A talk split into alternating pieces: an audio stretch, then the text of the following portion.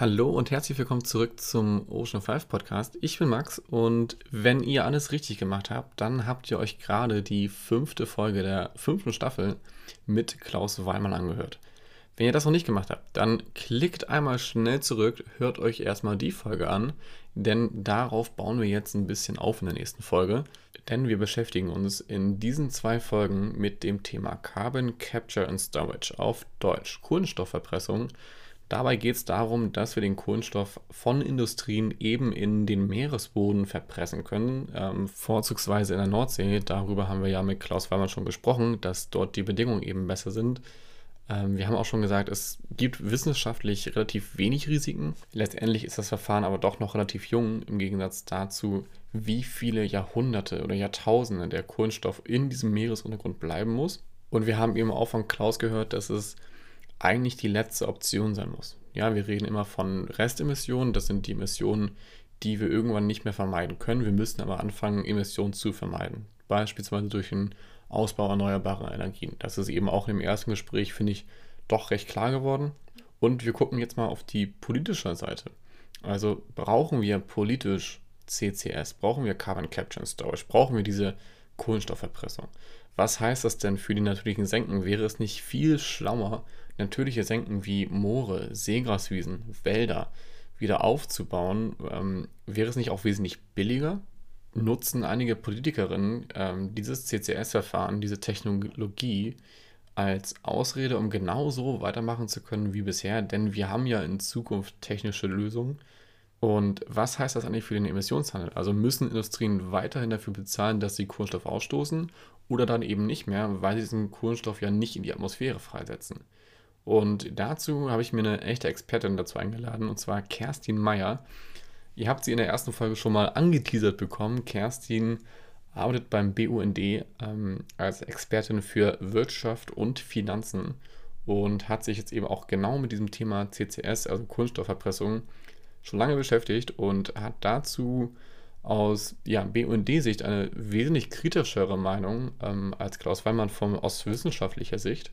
Und anhand dieser verschiedenen Positionen, ähm, die finde ich beide auch ihre Berechtigung haben, weil das Klaus sieht es eben wissenschaftlicher als Kerstin. Kerstin guckt darauf nochmal viel politischer, als Klaus das eben machen kann, ähm, als Wissenschaftler, was ja auch auf der Hand liegt. Ähm, daran sieht man eben, dass dieses Thema viel komplexer ist, als es von, von außen betrachtet eben aussieht und auch viel kontroverser. Ich glaube, wir werden die nächsten Jahre noch viel über TCS sprechen und auch wesentlich schärfer darüber sprechen. Und gemeinsam mit Kerstin versuche ich jetzt gleich so ein bisschen zu erarbeiten, was CCS, also diese Kohlenstoffverpressung in den Meeresgrund, eigentlich politisch bedeutet. Und hört euch auf jeden Fall die Folge auch bis zum Ende an, ähm, denn am Ende wird, glaube ich, ganz klar, dass dieses Thema super kontrovers ist, dass es, glaube ich, da ja nicht schwarz und weiß gibt, ähm, sondern das Thema viele Graustufen hat. Und ähm, ja, ich wünsche euch jetzt viel Spaß bei der Folge und auf geht's. Die Folge wird wie immer präsentiert von der Ocean Family in Kooperation mit dem Ocean Summit und wird gefördert durch die Postcode-Lotterie.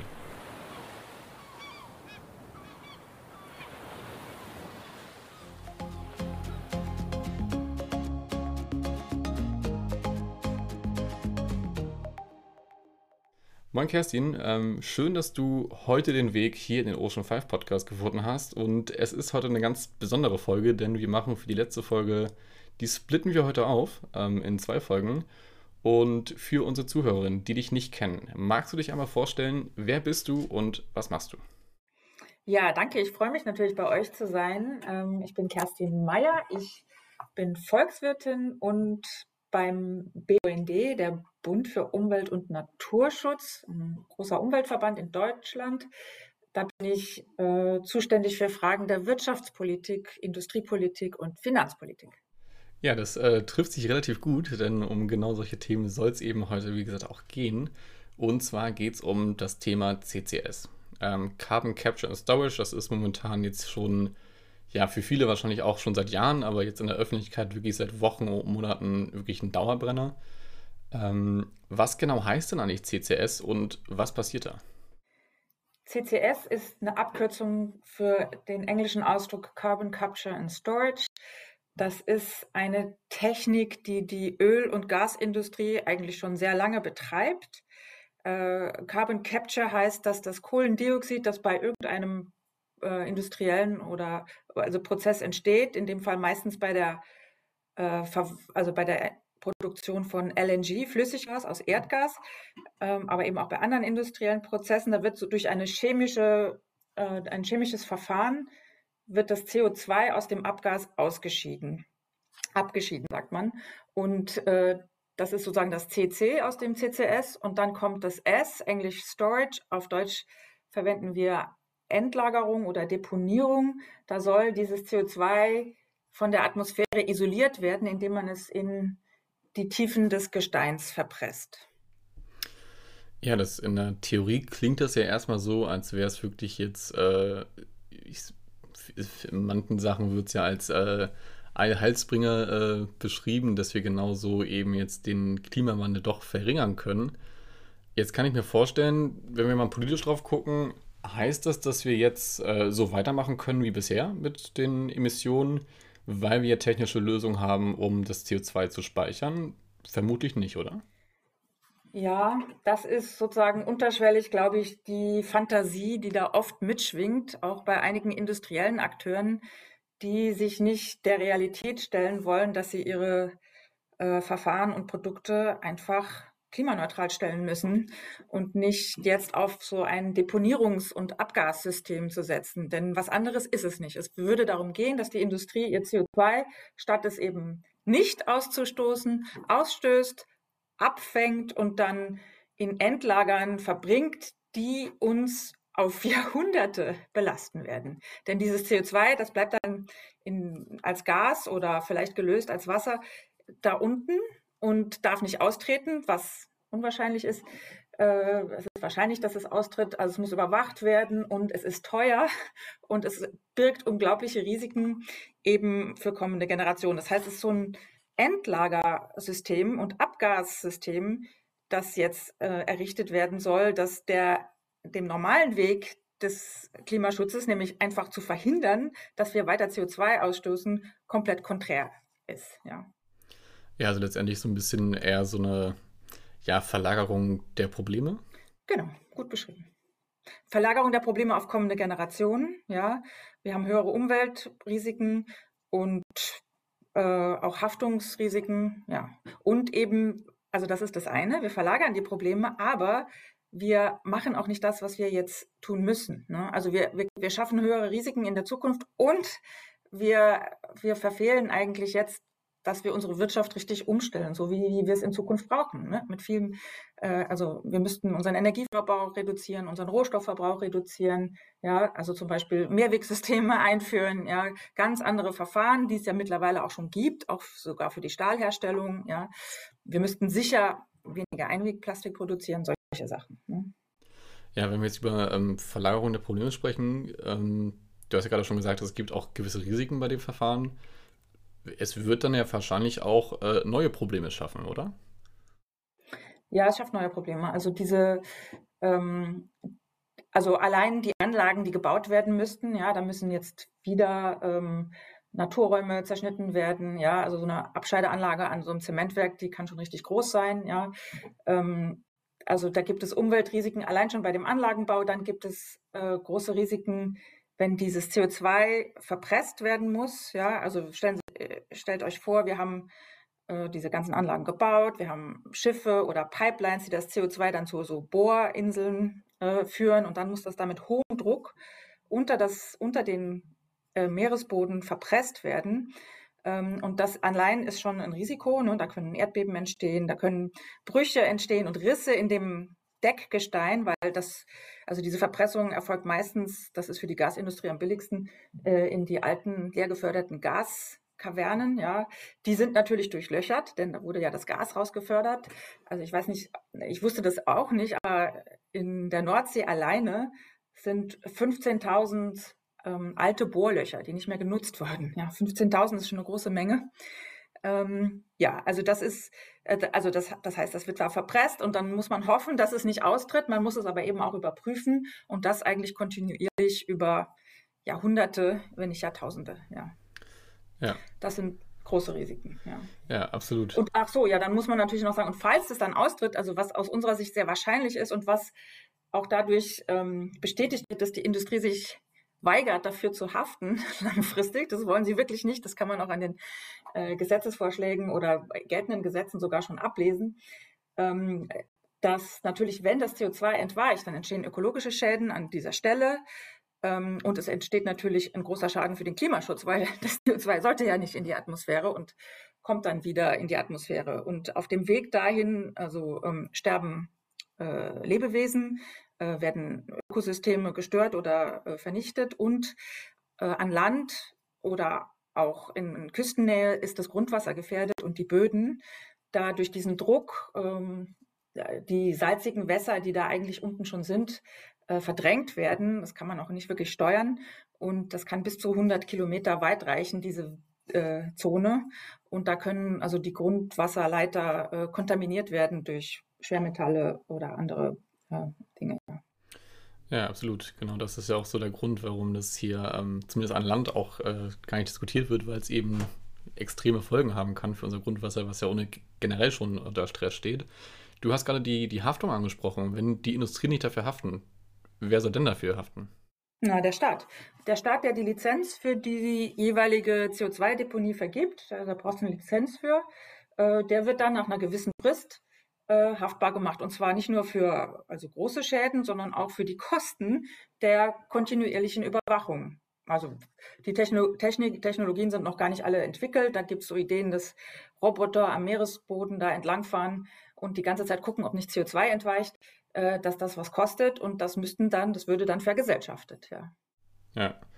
Ja, ähm, gucken wir mal so ein bisschen darauf, wie die Debatte gerade jetzt konkret in Deutschland ist. Ähm, Anfang 2023 war Robert Habeck, der jetzige Bundeswirtschaftsminister, der ist nach Norwegen gereist, um sich da die CO2-Speicher anzugucken. Die Norweger sind da ja schon ein bisschen länger dabei, äh, machen das schon seit einigen Jahren. Wie weit ist denn jetzt die Diskussion, wenn man das jetzt mal politisch einordnen möchte? Und ähm, da weißt du ja wahrscheinlich ähm, relativ mehr als ich. Ähm, wie weit ist denn die Diskussion jetzt äh, in Deutschland? Ja, also erstmal zur Rechtslage. Äh, es gab ja vor zehn Jahren schon mal die große Diskussion in Deutschland und da äh, war die Bevölkerung hat sich ja wirklich ähm, also an vielen, an den, betroffenen Gegenden, vor allem in Deutsch, Norddeutschland, gut informiert und sehr dagegen mobilisiert gegen CCS an Land in diesem Fall und an Kohlekraftwerken. Ähm, daraus ist entstanden das Kohlendioxidspeichergesetz. Das erlaubt CCS eben grundsätzlich nicht, nur zu Demonstrations- und äh, Erforschungszwecken und alle Fristen dafür sind abgelaufen. Also eigentlich lässt sich das jetzt gar nicht mehr genehmigen. Äh, genau. Und die Länder haben da auch immer noch, hatten sich damals sozusagen herausverhandelt einen Ländervorbehalt. Also die können auch immer auf ihrem Gebiet das nochmal untersagen. Also heißt, wenn zum Beispiel jetzt über, mal gesagt, über den Bund ähm, die Genehmigung kommt, könnte Schleswig-Holstein auch sagen, nee, ähm, die Landesregierung könnte sagen, nee, wir wollen das hier nicht. Genau, das ist die aktuelle Rechtslage. Tatsächlich wird aber daran gearbeitet, diese Rechtslage zu verändern und dieses Kohlendioxidspeicherungsgesetz aufzuweichen.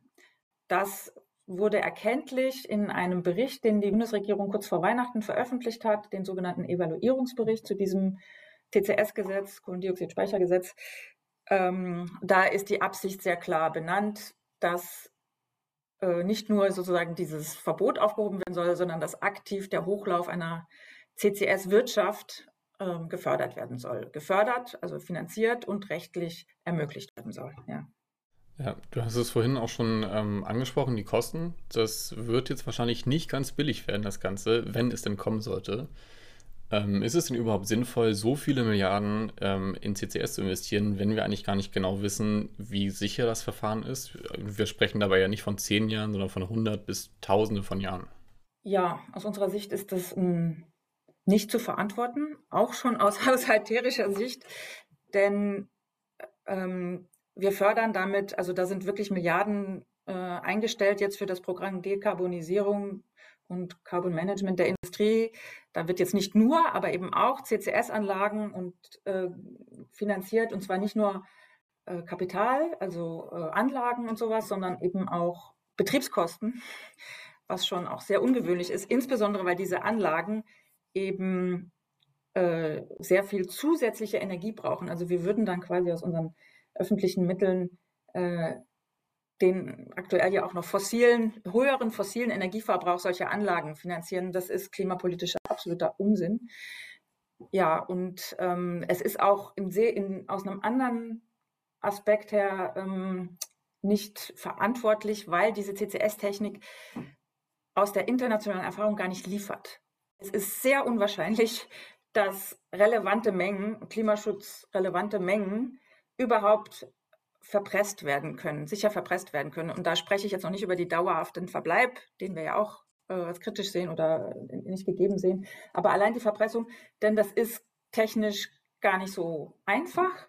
Äh, die zwei Anlagen, wo das bisher ganz gut zu laufen scheint, nach deren Informationen sind in Norwegen, die haben aber bisher, das muss man, die verpressen äh, jeweils unter einer Million Tonnen im Jahr. Das ist nicht sehr viel äh, im Vergleich zu dem, was eigentlich nötig wäre, wollte man damit Klimaschutz ähm, betreiben. Ja, in, also was, worauf ich hinaus will, ist, dass man in wenigen Jahren wahrscheinlich merkt, ups, das läuft ja gar nicht so, hat da sehr, sehr viel Geld investiert, Anlagen gebaut und die Industrien davon abhängig gemacht, weil sie ja nicht die echte Dekarbonisierung gemacht haben, sondern sich dieses Abgassystem gebaut haben. Und dann merkt man, oh je, äh, das, ähm, das funktioniert gar nicht. Ja. Und ich glaube, das ist und damit hat man das sogenannte Overshoot-Risiko erhöht. Ja, also man hat jetzt mehr emittiert in der Hoffnung, dass man dann irgendwann in Zukunft äh, dieses CO2 wieder los wird und damit eigentlich riskiert, dass wir die 1,5 Grad Grenze reißen. Und wir wissen ja, wie wichtig diese Grenze ist.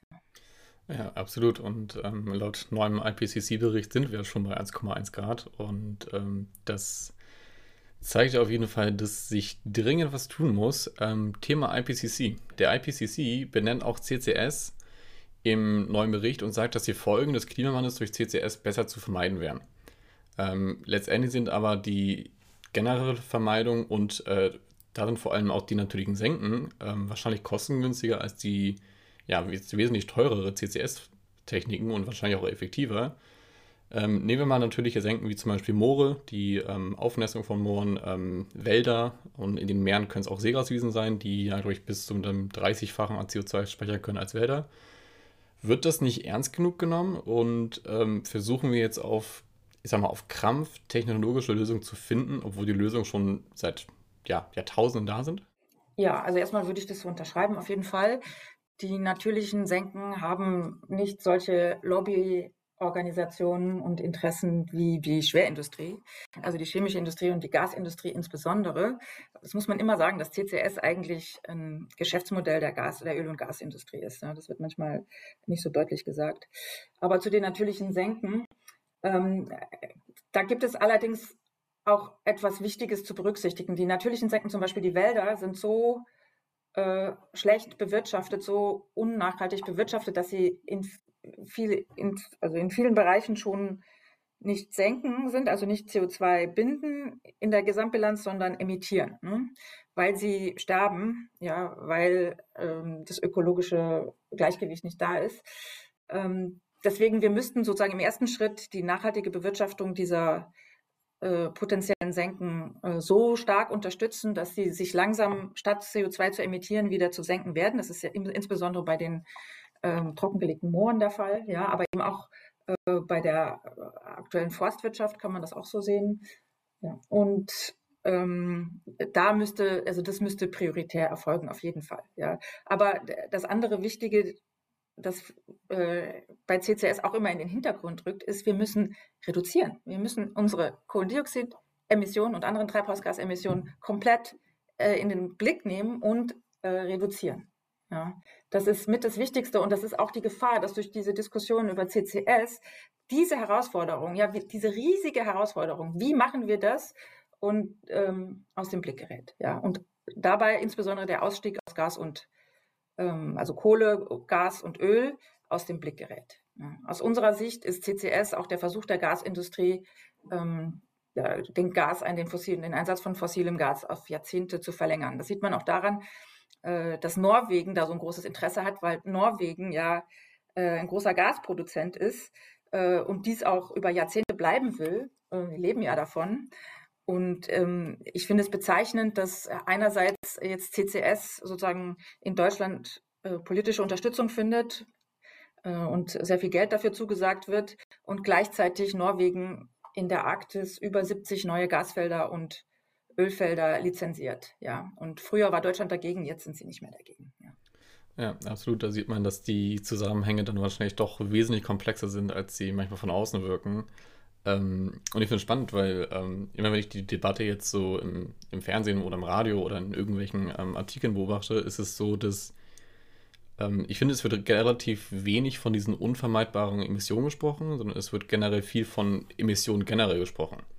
Letztendlich geht es ja beim CCS, so wie auch der IPCC-Bericht das sagt, ähm, es geht nur um die unvermeidbaren Emissionen.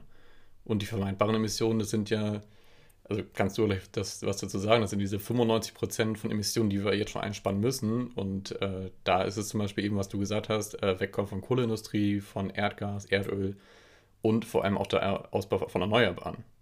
Irgendwie habe ich so das Gefühl, dass diese ganze CCS-Debatte, ähm, ist es vielleicht auch nur eine, von, sehr von außen betrachtet, aber eine Debatte ist, die ähm, sehr hochgebauscht wird von einigen wenigen, die eben davon, wie gesagt, auch profitieren, wie die Erdölindustrie.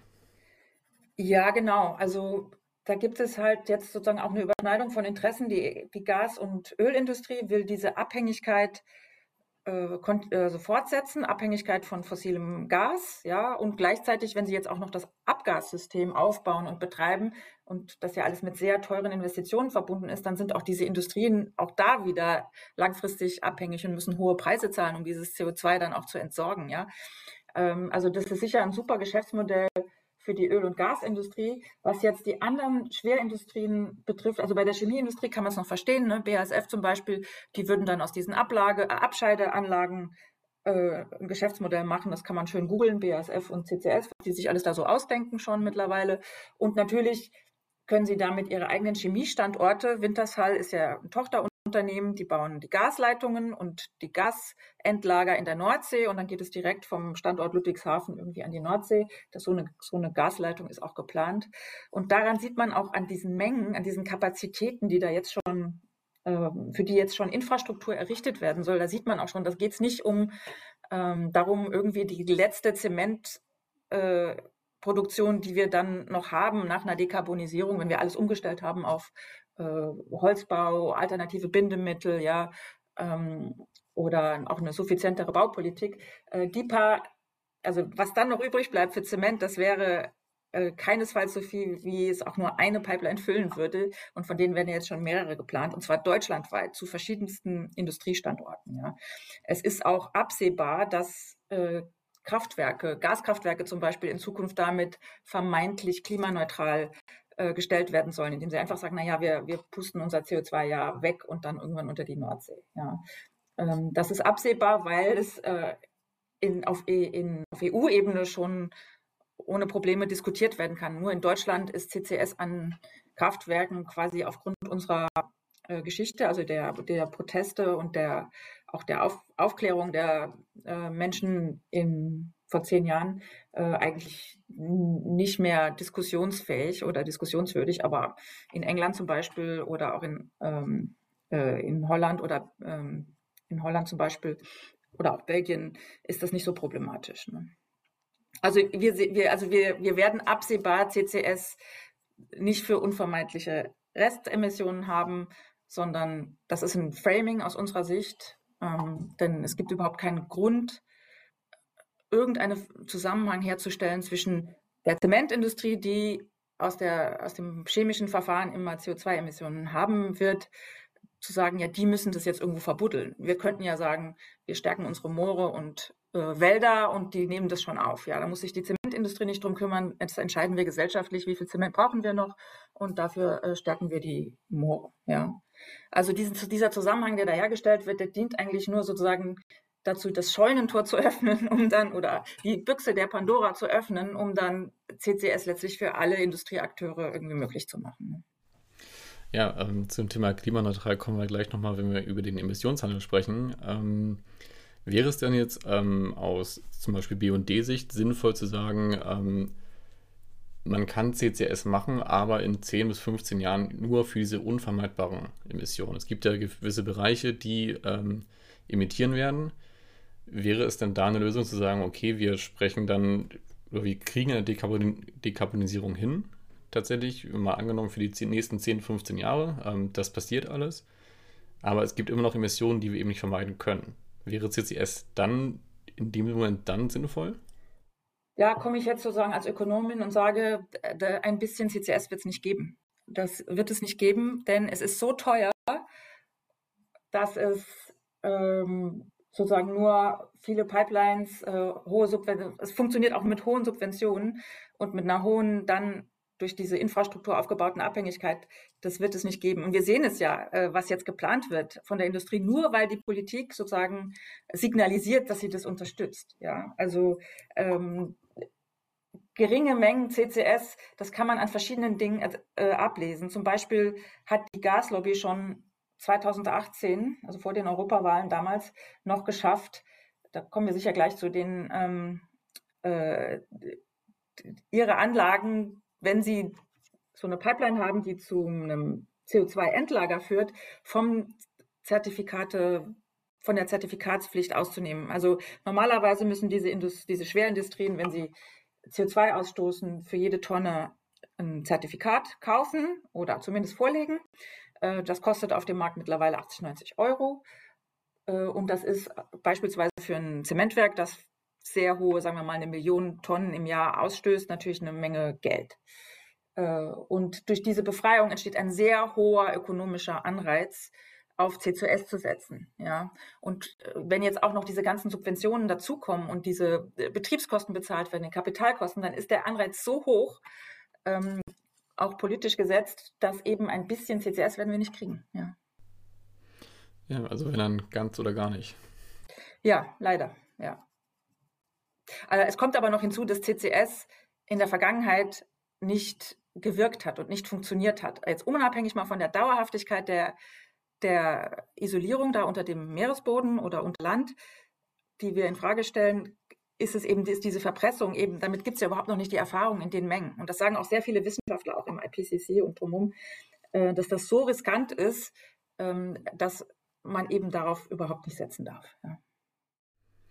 Ja, genau. Ähm, dazu, es gibt ja auch ähm, neben dem IPCC noch eine Studie von ähm, die Rescue-Studie, die ist vom Umweltbundesamt ähm, und die haben versucht, die Zusammenhänge zwischen Klimaschutz und Ressourcenschonung zu untersuchen.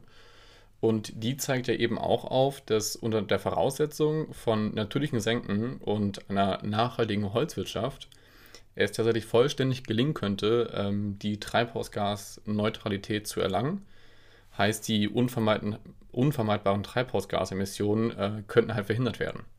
Und das Spannende daran ist eben, das Ganze kann auch gelingen ohne CCS. Ja, genau. Also da sind sie auch, die, da ist jetzt auch äh, das Umweltbundesamt überhaupt nicht die einzige Institution, die das macht. Und es, wird jetzt immer mehr auch bekannt, wie, und neue wissenschaftliche Arbeiten entstehen dazu, ähm, dass die unvermeidbaren Restemissionen, sagen wir nicht komplett auf Null gefahren werden, aber auf ein Minimum reduziert werden können. Ja, also das ist ja auch gar nicht die Industrie. In dieser Rescue-Studie wird es ja deutlich, die unvermeidbaren Restemissionen äh, werden dann immer aus der Landwirtschaft kommen, ja, weil eben äh, CO2 da ganz natürlich entsteht, aus der Tierhaltung oder eben auch äh, Kompostierung entsteht einfach CO2, ja. Ähm, und das müssen wir eben auf ein Minimum reduzieren, zum Beispiel durch eine verminderte Tierhaltung. Ja, also das heißt letztlich auch weniger Fleisch essen. Und da kommen wir eben zu der interessanten Frage. Diese Rescue-Studie ist sehr interessant, weil sie eben uns als Gesellschaft die Frage stellt, Leute, es ist möglich, wollen wir das? Ja, schaffen wir das? Ja. Und wenn man sich das alles anguckt, dann merkt man, das sind ja gar nicht so krasse Zumutungen. Ja, also das müsste man sich mal genau angucken. Und insbesondere, wenn wir es gesellschaftlich gestalten und den ÖPNV ausbauen und so weiter, ähm, sind das nicht, sind das Zumutungen, na gut, da müssen wir eben drüber sprechen, ob wir ähm, mit weniger Energie auskommen, weil das ist einer der wichtigen Faktoren. Wir müssen unbedingt den Energieverbrauch senken, aber das betrifft sowohl uns im, als Konsumentinnen, aber eben auch die Industrie. Und die wird ja gerade wieder, das haben wir jetzt auch wieder verfolgt in der Koalition, die wird ja immer ausgenommen von diesen Vorgaben, Energie und Rohstoffe zu sparen. Ja? Äh, also ich glaube, das ist eigentlich das, was diese Rescue-Studie sozusagen als Annahmen hat, das ist etwas, was wir jetzt gesellschaftlich unbedingt diskutieren müssten. Zum Beispiel, Mehrweg ist ein ganz wichtiger Punkt. Ähm, Mehrwegsysteme würden natürlich die äh, Einnahmen oder die Geschäftsmodelle der chemischen Industrie, die Einwegplastik herstellt oder auch Einwegkonservendosen äh, oder sowas, die würden die natürlich äh, krass verändern, ja, oder sogar beenden. Ähm, aber darüber wird überhaupt nicht diskutiert. Das kommt auch in keinem Szenario vor der Bundesregierung, auch nicht der IPCC, das IPCC, ja. Ähm, das sind also wirklich eigentlich Diskussionen, die uns echt fehlen. Ja. ja, absolut. Also ich finde, man, man merkt auch schon, wie kontrovers und äh, komplex das Thema einfach auch ist, weil es halt wirklich, ähm, wie du ja schon gesagt hast, es ist nicht einfach nur, wir verpressen CO2 unter dem Meeresboden und gut ist. Da hängen ganz andere politische ökonomische Entscheidungen ähm, mit dabei. Und wir kommen nochmal so ein bisschen auf den Emissionshandel zu sprechen. Wir haben es ja gerade eben schon ein bisschen so angeschnitten. So eine Tonne CO2 kostet jetzt zwischen 80 und 90 Euro. Ähm, wenn ich mich nicht irre, soll das ja in den nächsten Jahren steigen. Heißt, es soll attraktiver gemacht werden, dass äh, zum Beispiel erneuerbare Energien ausgebaut werden und dass der Strom oder Energie generell ähm, ja, klimaneutral erzeugt wird. Was heißt das denn jetzt für die ganze CCS-Debatte? Du hast gerade schon gesagt, dadurch, dass Industrie zum Beispiel das dann verpressen könnte, könnten sie diese CO2-Emissionen ja umgehen, offiziell, weil genau. sie das CCS oder das, das CO2 halt irgendwo anders hin tun, nur nicht in die Atmosphäre. Genau. Das ist krass ähm, störend, ja, dass sozusagen die ausgerechnet die energieintensive Industrie so eine Möglichkeit hat, die Zertifikatspflicht äh, zu umgehen. Ja, das hat aber auch noch sozusagen systemisch die Konsequenz, dass da wird ja dann quasi, äh, dann ist es ja sehr interessant für die Gasindustrie, ihre leer geförderten Gasfelder umzuwandeln in Deponien, weil du schaffst quasi so Deponiekapazität, ähm, die dieses Gut, das man sonst oder Schadgut, das man sonst bezahlen müsste, CO2 eben, die dafür eine alternative Lösung gibt als Alternativ zur Vermeidung. Ja. Und äh, je mehr von dieser Deponiekapazität auf den Markt kommt, desto weniger steigt der CO2-Preis. Ja, also hat es auch da eine verlangsamende Wirkung auf die Energiewende und überhaupt die Transformation. Ja. Also es ist wirklich, äh, wir geben damit, also wenn man äh, CO2-Bepreisung als so ein zentrales Steuerungsinstrument äh, betrachtet, wie es zum Beispiel die Bundesregierung, aber auch die EU tut, dann hat man sich mit dieser Befreiung ähm, und auch dem Prinzip CCS, also Deponien zu erlauben, ähm, quasi wieder, also schneidet man sich ins eigene Bein und steuert gegen. Ja, ja total spannend. Ähm, braucht es denn, also um die, um generell eine Klimaneutralität in Deutschland zu erreichen ähm, und auch die Dekarbonisierung, den Ausbau von Erneuerbaren, braucht es dafür langfristig ein Verbot von CCS? Aus unserer Sicht würde es schon wahrscheinlich schon reichen, wenn man es aufhört, es zu finanzieren. Also wenn man es nicht subventioniert, wenn man diese Ausnahmeregelung, also diese Befreiung von der Zertifikatspflicht äh, zurücknimmt, dann ist es ökonomisch auch nicht mehr interessant. Ähm, dann sind die erneuerbaren Wind und Sonne alles viel billiger, die anderen äh, Dekarbonisierungsmethoden alle viel billiger. Und für die Zementindustrie, ähm, da sollte man tatsächlich mal zu Subventionen greifen, die eben die Alternativen stärken. Ja, also die Forschung in alternative Baustoffe, alternative Bindemittel. Ähm, es gibt auch im Zement selbst ja noch, es gibt Zementrecycling, das überhaupt nicht äh, weit verbreitet ist. Solche Dinge. Also da könnte man mal Geld in die Hand nehmen. Ähm, genau. Also das würde wahrscheinlich schon reichen. Deswegen ist es auch so unerhört, dass so viel Geld für die für CCS jetzt in die Hand genommen wird. So eine Abscheideanlage kostet gerne mal für einen Betrieb äh, dreistellige Millionenhöhe. Ja, das ist viel Geld, wenn man dem gegenüberstellt, dass wir für den gesamten kompletten Naturschutz in Deutschland jetzt nach einer massiven Erhöhung ungefähr eine Milliarde pro Jahr ausgeben. Ja, eine pro Jahr. Ja. Für alles. Und das, das ist nur ein Unternehmen. Und wenn es dann über mehrere Unternehmen geht, dann. Genau, äh, also das ist ja. schon ein krasses Ungleichgewicht, äh, Naturschutz gegenüber Förderung der Industrie. Äh, und wenn sich das jetzt eben in diese, diese wenn es zugunsten auch dieser sogenannten technischen CO2-Senken, ja, also CCS verschiebt, dann haben wir eben auch in der realen Welt plötzlich so eine äh, krasse äh, Verschiebung und auch eine sehr problematische Perspektive. Wo geht es denn jetzt hin? Ja, ja. Ja spannend. Ähm, wir gucken nochmal in die Zukunft und ähm, genau, wann, wann wäre es denn zu spät äh, und wir brauchen wirklich CCS? Also gibt es da irgendwie einen Kipppunkt, wo wir sagen müssen, okay, ähm, jetzt gibt es tatsächlich äh, keine andere Option mehr, weil natürliche Senken funktionieren nicht mehr, sondern wir brauchen Technologie. Genau, das ist quasi die Diskussion um, wir haben ja historisch schon so viel emittiert, es ist schon so viel in der Atmosphäre, ähm, um das Klima dauerhaft wieder zu stabilisieren oder nicht entgleisen zu lassen, müssen auch diese historischen Emissionen stark aus der Atmosphäre genommen werden durch Senken. Ja, ähm, das ist eine, wann, ab wann das notwendig sein wird, ist eine schwierige Frage. Äh, Im Bundesklimaschutzgesetz steht jetzt nach 2045 brauchen wir diese sogenannten Negativemissionen. Es gibt andere, die sagen, das brauchen wir erst ab 2070, wenn wir alles andere geklärt haben, wenn wir wissen, wie wir äh, fossilfrei, also CO2-frei Energie produzieren, wenn unsere Senken, unsere Moore, Wälder, Marienökosysteme wieder gestärkt sind, solche Sachen. Ähm, das ist eine schwierige Frage, ab wann. Aber was sicher ist, ist, wenn wir jetzt uns auf diese Negativemissionen konzentrieren, dann ist das die Büchse der Pandora, die die industriellen Akteure aufreißen werden, um sich äh, zu drücken vor der echten Dekarbonisierung und dieses äh, CO2-Abgassystem da einzurichten, weil es scheinbar und dank dieser politischen Unterstützung und Subventionen gerade das bequemste erscheint. Also, ja. Ja, absolut. Ähm, ich finde, wir haben jetzt ähm, schon auch viel über Pros und Cons gesprochen, wobei die Cons halt aus politischer Sicht auf jeden Fall überwiegen, weil es, ähm, ich glaube, man hat äh, gut raushören können, dass es wirklich, ja, dass da eine komplette Lobby hintersteht ähm, und so ein bisschen so der Weg geht im Sinne von, ja, weiter so. Und äh, wir haben ja irgendwann technische Lösungen und äh, so schlimm wird es schon nicht sein. Und ähm, der maximale Profit von Unternehmen halt Stand jetzt eben dann da im Vordergrund steht. Und ähm, ich bin super gespannt, was aus dieser Debatte noch wird. Ich glaube, sie wird auf jeden Fall auch noch kontroverser, ähm, wenn es wirklich ähm, darum geht, dass das vielleicht wirklich in Deutschland mal kommen soll. Und ähm, danach sieht es ja jetzt so aus, dass es zumindest jetzt auch debattiert wird im Bundestag, dass sich einige Parteien jetzt auch damit wirklich beschäftigen. Ähm, manche Parteien sagen sogar schon, wie die FDP und CDU, glaube ich, dass es ähm, absolut eine Lösung sein muss. Wie, wie sieht denn jetzt so die Zukunft aus, wenn wir jetzt mal so auf die nächsten fünf Jahre gucken?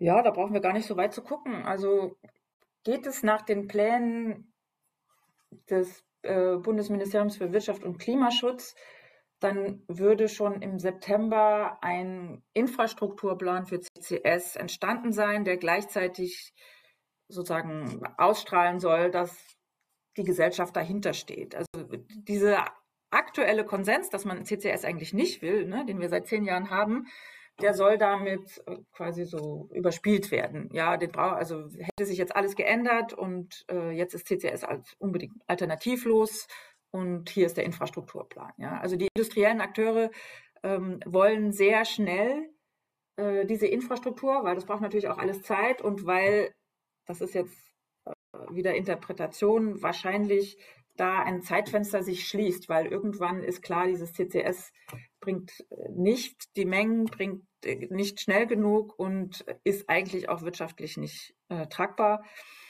Äh, abgesehen von all den anderen Risiken, die wir ja immer noch in den Vordergrund stellen. Also ich glaube, also ähm, wir müssen jetzt durchhalten und das äh, verhindern oder verlangsamen noch die nächsten Jahre und dann ist das auch vom Tisch.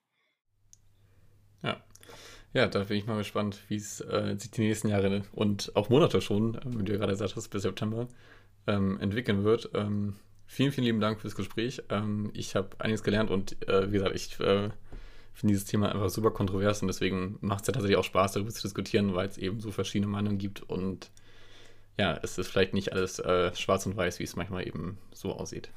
Vielen Dank dir. Ja, gerne.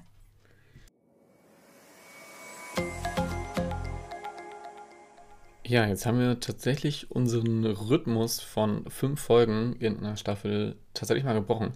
Und ich fand es auch sehr wichtig, dass wir diesen Rhythmus gebrochen haben, da wir eben ein sehr kontroverses Thema besprochen haben. CCS wird in Norwegen bereits seit einigen Jahren ähm, durchgeführt.